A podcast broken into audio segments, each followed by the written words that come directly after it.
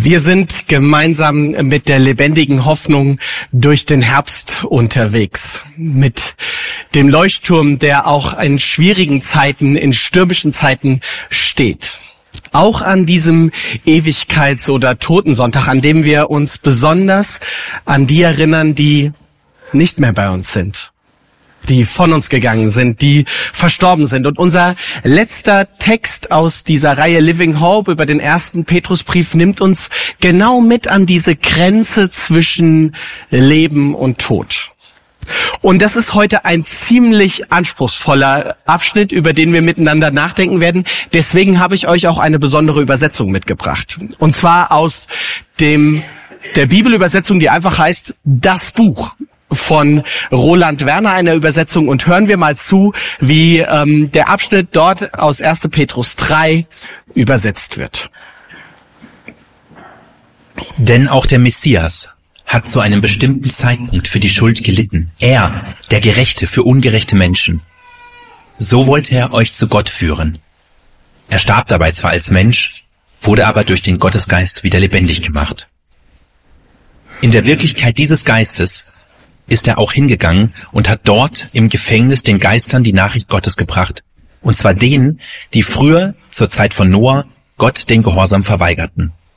Das war damals, als Gott in seiner Geduld wartete, während die Arche, das große Rettungsboot, gebaut wurde.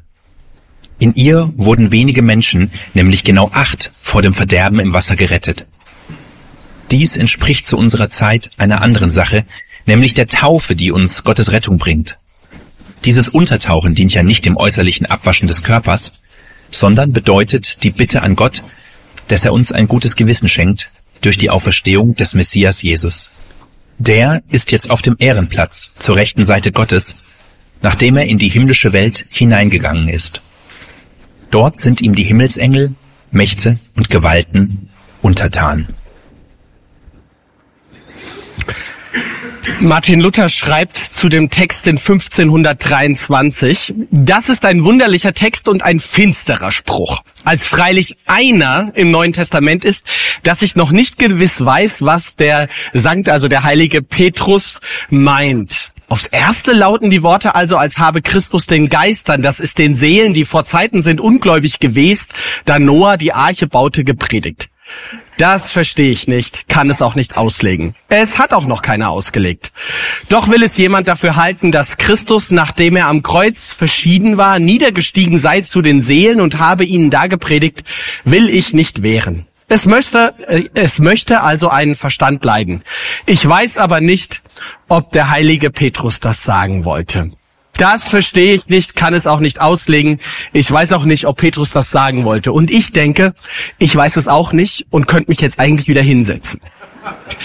Hab mich aber entschieden, stehen zu bleiben und möchte dich auch einladen, weder innerlich noch äußerlich abzuschalten, sondern dran zu bleiben, denn in diesem Text befindet sich, auch wenn einiges mit Unsicherheit bleiben wird, faszinierendes, ähm, dass du unbedingt wissen und hören solltest. Es lohnt sich also, dabei zu bleiben. Drei inhaltliche Teile habe ich in diesem Text entdeckt, über die ich heute mit euch hindurchgehen möchte. Das erste, was Jesus für uns tat, dann ein seltsamer Besuch und als ob das noch nicht reichte, machen wir zum Schluss noch einen kleinen Ausflug in Noah und die Taufe was Jesus für uns getan hat. Petrus verdichtet an dieser Stelle das Leben und das Sterben, das Leiden die Auferstehung, die Himmelfahrt und das Sitzen zur Rechten Gottes in ganz wenigen Worten. So wenig Sätze mit so viel Inhalt. Vieles von dem, was hier formuliert ist, findet sich auch in dem apostolischen Glaubensbekenntnis wieder. Das ist ein Bekenntnis, das, das viele Kirchen miteinander ähm, beten. Übrigens, wir als freie evangelische Gemeinden sagen auch, das ist die Grundlage auf der wir stehen. Also bei, bei allen möglichen Unterschieden, die es in der Christenheit gibt, können wir doch zusammen sagen, mh, hm, aber das aber das glaube ich doch. Wenn du also mal gefragt wirst, hm, was glaubst du eigentlich? So inhaltlich. Also du sagst mir, ja, ich glaube an Jesus und ich habe eine Beziehung mit ihm, aber jetzt sag mal noch ein bisschen mehr dazu. Was, was bedeutet das denn eigentlich? Was, was steckt denn dahinter? Dann kannst du sagen, ich glaube an Gott, den Vater, den Allmächtigen, und ich glaube an Jesus Christus, seinen eingeborenen Sohn, und ich glaube an den Heiligen Geist. Damit bist du schon ziemlich gut unterwegs, wenn du das alles sagen kannst. Und das ist so ein wertvoller Schatz, so ein, so viel tief besteckt da drin, dass wir dir auch heute noch im Gottesdienst später die Möglichkeit geben, diesen Glauben auch mit diesen Worten zu bekennen. Später im Lobpreis werden wir dazu eine Möglichkeit haben. Petrus aber hatte damals natürlich dieses Bekenntnis, das so vor 1500 Jahren entstanden sein soll, noch nicht im Blick. Sondern Petrus denkt an die Christen in den verstreuten Gemeinden, denen es richtig schlecht geht. Und das obwohl sie Gutes tun. Und das ist so ungerecht und das ist, das ist einfach unfair. Wie passt das zusammen, der, dass sie sich für Gottes Seite einsetzen und trotzdem leiden müssen? Wir haben darüber vor zwei Wochen intensiver nachgedacht und wenn du das angucken willst, dann kannst du das nochmal in unserem YouTube-Stream machen. Ich habe versucht, irgendwie dabei einen guten Gesichtsausdruck beim Anhalten von mir zu entdecken. Wenn jemand einen besseren hinkriegt, schickt's mir gerne. Also darüber haben wir da auf jeden Fall schon gesprochen. Heute nimmt Petrus noch ein weiteres Argument dazu. Er sagt nämlich, bei Jesus ist das ganz genauso. Bei dem Jesus, der als Gerechter für die Ungerechten gelitten hat. Bei dem Jesus, der, der am Kreuz getötet worden ist. Und bei diesem Jesus ist das kein Zeichen dafür, dass er etwas falsch gemacht hätte. Nein, bei Jesus führt der Weg zur Herrlichkeit durch das Leiden hindurch. Wenn ihr also leiden müsst, dann ist es, dann, dann wundert euch nicht, denn Jesus selbst hat gelitten. Der Gerechte starb für die Ungerechten. Er, der selbst ohne Fehler war, ohne Fehl und Tadel, lässt sich zu dem großen einen Fehler machen, damit wir von unseren Fehlern getrennt werden. Der Sündlose stirbt für die Sünder. Zu einem bestimmten Zeitpunkt. Das heißt, es ist in Raum und Zeit geschehen. Es ist belegbar. Es ist ein Fakt. Jesus hat für die Sünden bezahlt. Einmal. So könnte man es wörtlicher übersetzen. Das heißt, wenn bezahlt ist, ist bezahlt. Also nicht so, wie wir das heute öfters machen, dass wir Sachen auf, auf Raten kaufen und dann das, das technische Gerät, das Auto oder was auch immer schon haben und dann, und dann nach und nach immer weiter abbezahlen, sondern eher so wie, wie ähm, beim Aldi, beim Lidl oder wo auch immer du einkaufen gehst. Du hast, du, Du legst deine Sachen auf das Kassenband, nimmst es mit wieder in deine Tasche oder in deinen Einkaufswagen und bezahlst. Und dann ist auch bezahlt dann ist bezahlt. So ist es bei Jesus Christus auch. Er zahlt den Preis und mit diesem einen Mal ist bezahlt. Paulus schreibt das mal hier. Er hat den Schuldschein getilgt, der uns belastete, einschließlich seiner Vorschriften, die gegen uns standen. Er hat ihn ans Kreuz angenagelt und damit beseitigt. Weißt du was das ist? Das ist Evangelium pur. Das ist das Fundament, auf dem ich stehe. Dahinter will ich nie mehr in meinem Leben zurück. Jesus, Jesus hat bezahlt. Und indem er diese Rechnung bezahlt, öffnet sich eine Tür. Eine Tür zu Gott. Es gibt wieder einen Zugang zu ihm. Jesus hat den, den Weg zu Gott freigemacht. Und das, indem er gelitten hat und Angst und Schmerzen erleiden musste. Weißt du, das hat eine Auswirkung, dass Jesus selbst durch dieses Tal des Leidens gegangen ist. Was wir selbst erleidet haben, das können wir nämlich viel besser auch bei anderen verstehen. Wenn jemand zum Zahnarzt muss, also nicht die, die gerne hingehen, ja. Wenn jemand zum Zahnarzt muss, den kann ich sehr gut nachvollziehen, wie das ist, mit welchem Gefühl man da hingeht. Wenn du vor einer schweren Abschlussprüfung stehst und, und so unsicher bist und aufgeregt und nervös, dann kann ich das gut nachempfinden, weil ich das selbst erlebt habe. Wer selbst schweres Leid erlebt hat, kann es bei anderen auch nachempfinden. Wer eine Depression erlebt hat, der der kann nachempfinden, wie es für jemanden ist, der gerade da drin steckt. Und wer einen lieben Menschen verloren hat, der kann nachempfinden, wie es für einen anderen Menschen ist, wenn er einen lieben Menschen verloren hat, wenn er um einen trauert. Es ist etwas völlig anderes, über eine, über eine leidvolle Situation zu sprechen, theoretisch zu sprechen oder sie selbst ähnlich erlebt zu haben, sie durchlebt zu haben. Jesus Christus hat gelitten. Jesus Christus starb. Also weiß er auch, wie es ist zu leiden.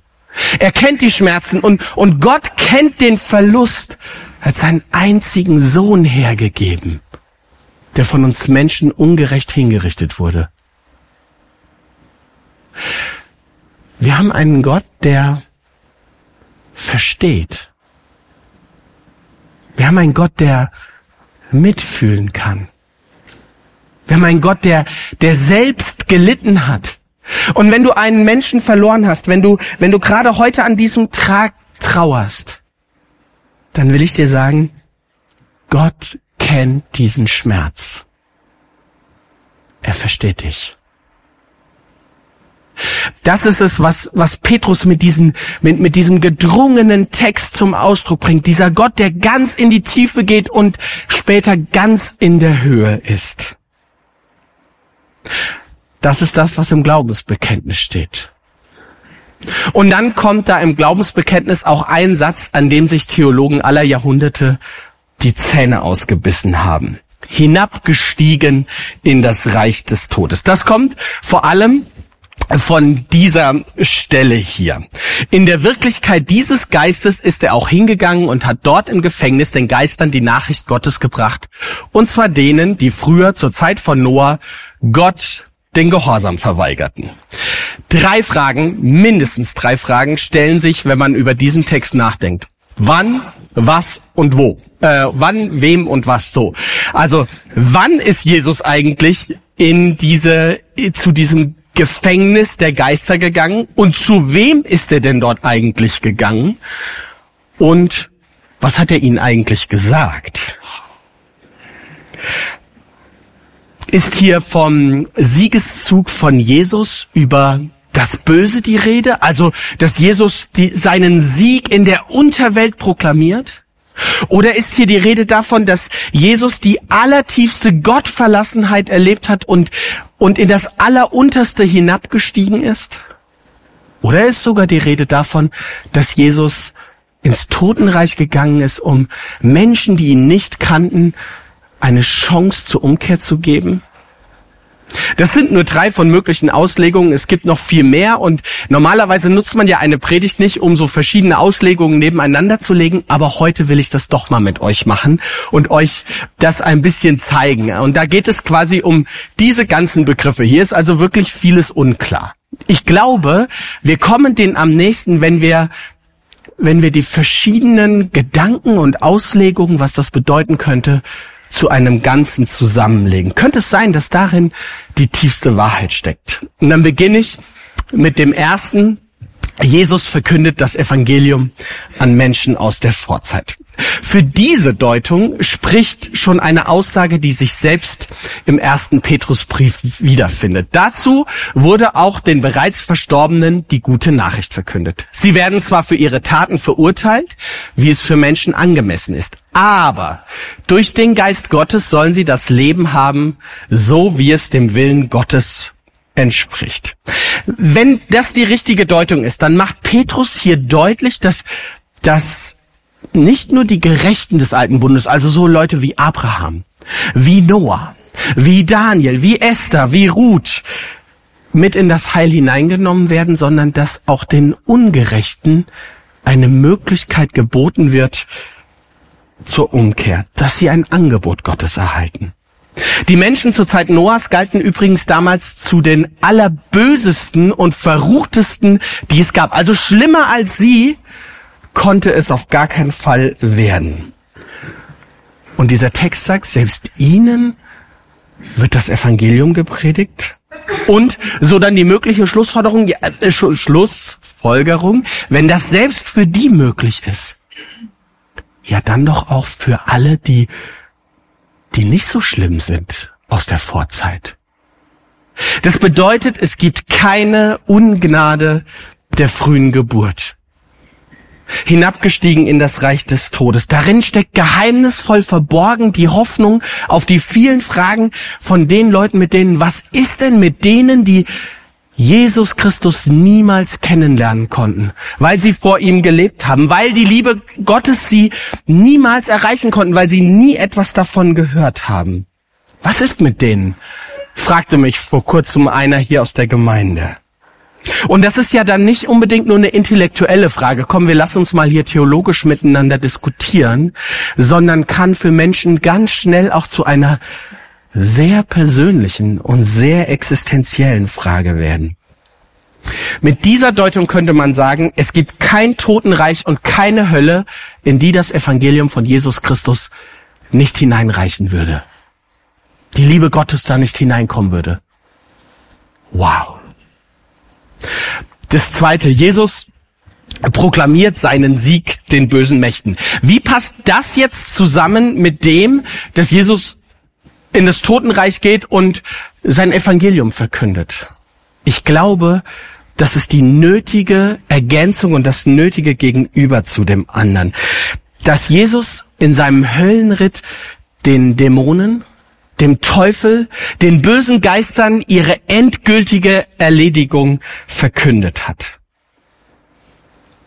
Weißt du, das Rettungsangebot Gottes, die Liebe, sie gilt allen Menschen, aber sie hat auch ihre Grenze.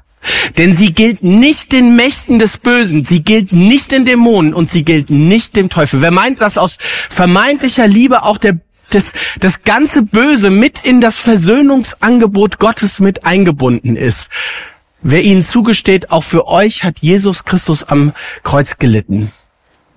Der paktiert mit dem Teufel. Wer das tut, wird sich weder sich selbst noch andere von dem Bösen retten können. Das Ja zum Sünder muss auch ein klares Nein zur Sünde beinhalten. Nur so können wir Menschen übrigens von der Sünde unterschieden werden. Sonst sind Buße, Vergebung, Befreiung, Umkehr, Neuanfang einfach nur eine, sie sind eine Schauspielerei. Nein, nur durch die Abkehr und die Abwendung von, von dem Bösen. Nur dadurch lässt sich eine Hinwendung zu Gott erreichen. Und das ist ein Kampf. Das ist ein Kampf, der manchmal bis aufs Blut erfolgt. Denn das Böse versucht Menschen mit allen Mitteln festzuhalten. Und je mehr sich ein Mensch hin zu Gott hinwendet, sich in die Arme Gottes wirft, der, der Liebe Gottes hingibt, desto, desto mehr versucht der Böse dagegen zu halten und dagegen zu kämpfen. Deswegen kommt es dann immer wieder vor, dass das Böse umso heftiger und niederlistiger, niederträchtiger, hinterhältiger kämpft. Unsere Seelsorger hier in der Gemeinde könnten vermutlich mehr davon erzählen, ähm, mehr davon berichten, wenn sie Menschen begleiten, die, die sich aus Verstrickungen, die aus Sünde, aus, aus Lügengebäuden umkehren, umdrehen zu, zu Gott und mit, mit ihm durchstarten und dass das manchmal echt ein Kampf ist.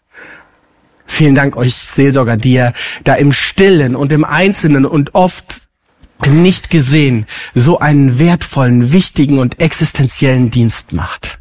Denn das fordert Mut. Das fordert Mut, dem Bösen im Angesicht anzusagen, und Jesus Christus ist der Sieger. Aber genau so geht es. Genau nur so.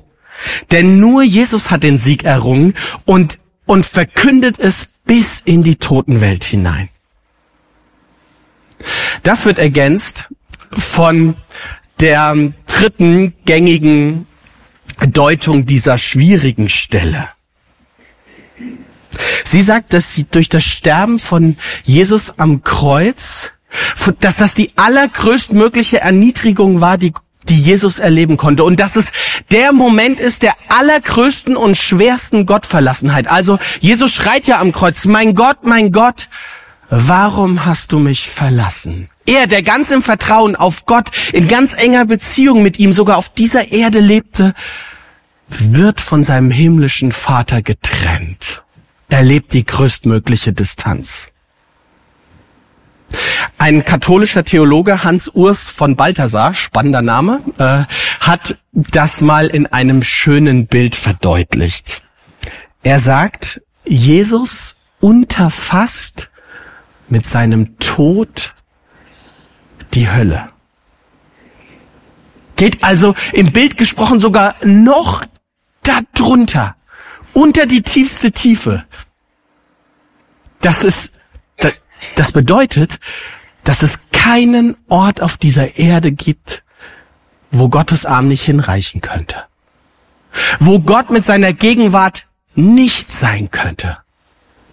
Und das bedeutet auch, dass das Böse, der Böse keine Chance hat mehr zu entfliehen.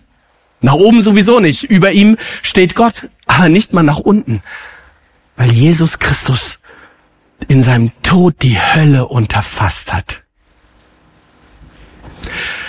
Tja, was können wir damit eigentlich festhalten? Hm.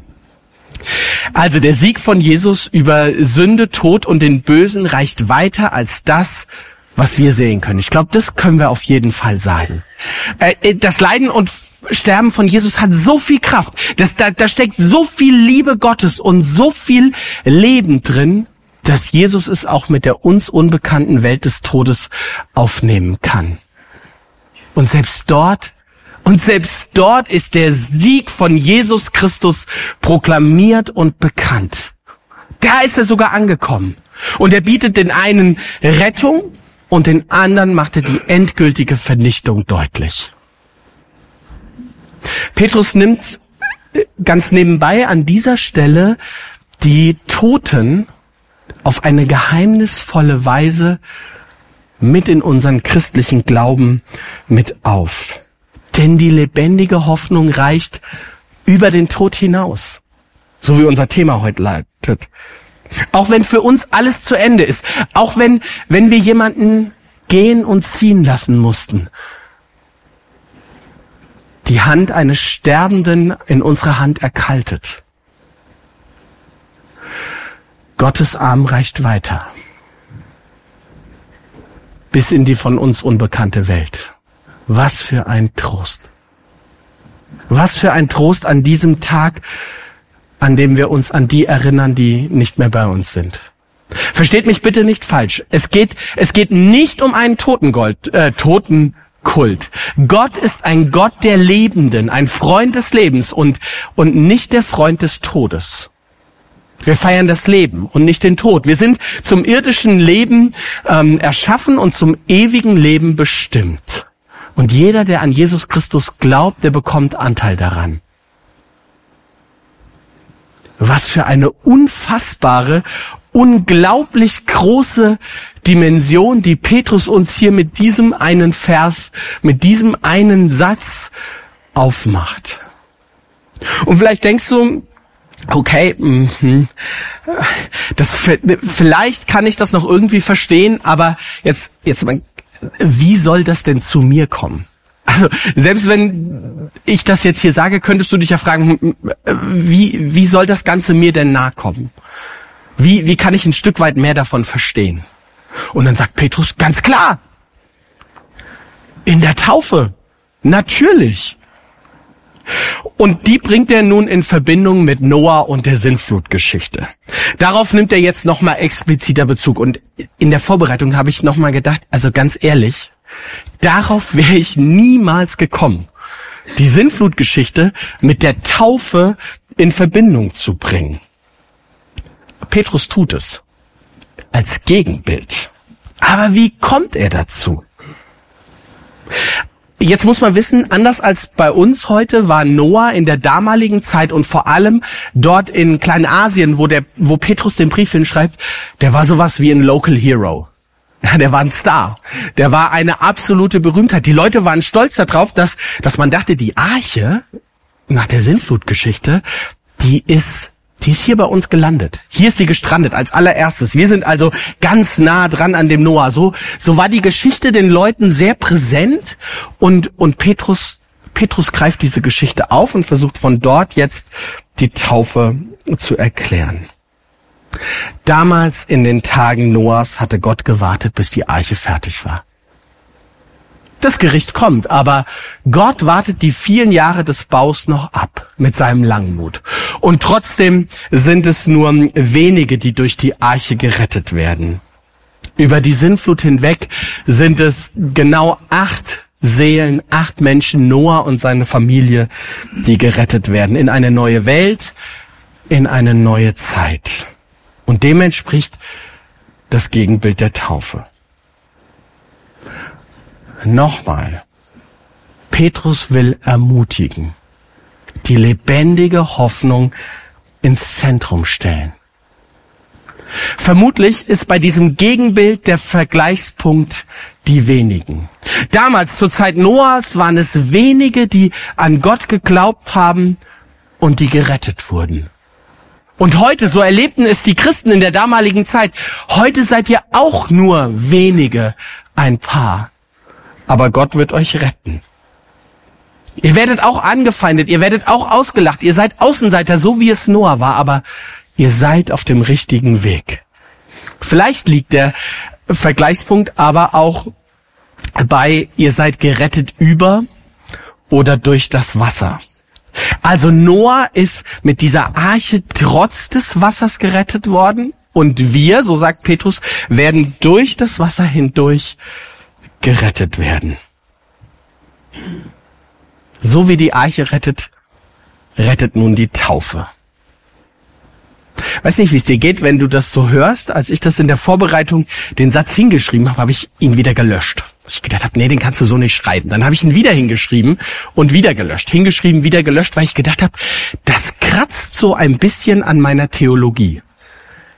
Das passt nicht so richtig in das, wie, wie wir als Freikirchen Taufe verstehen. Wir sagen ja mit vielen Stellen des Neuen Testaments, also Menschen kommen zum Glauben an Jesus Christus und werden dann getauft. Und der Glaube alleine an Jesus Christus rettet. Und die Taufe symbolisiert das, dass dein altes Leben vorüber ist. Damit wirst du, wirst du untergetaucht und wenn du wieder hochkommst, dann kommst du in ein neues Leben. Du wirst mit Jesus begraben und zum neuen Leben auferstehen. Das ist übrigens ein dritter möglicher Vergleichspunkt in eine neue Welt und in eine neue Zeit. Rettet rettet Gott dich hinein. Zuallererst, ich halte das nicht für eine Schwäche, sondern für eine Stärke, wenn die Bibel uns in unseren theologischen Positionen und Gedanken auch hin und wieder nochmal pieksen darf.